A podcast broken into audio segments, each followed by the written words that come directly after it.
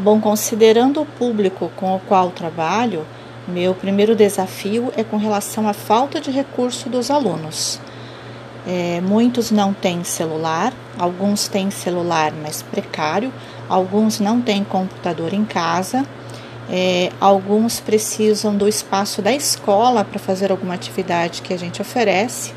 É, às vezes eu preciso emprestar o meu celular para algum aluno para poder trabalhar tecnologicamente.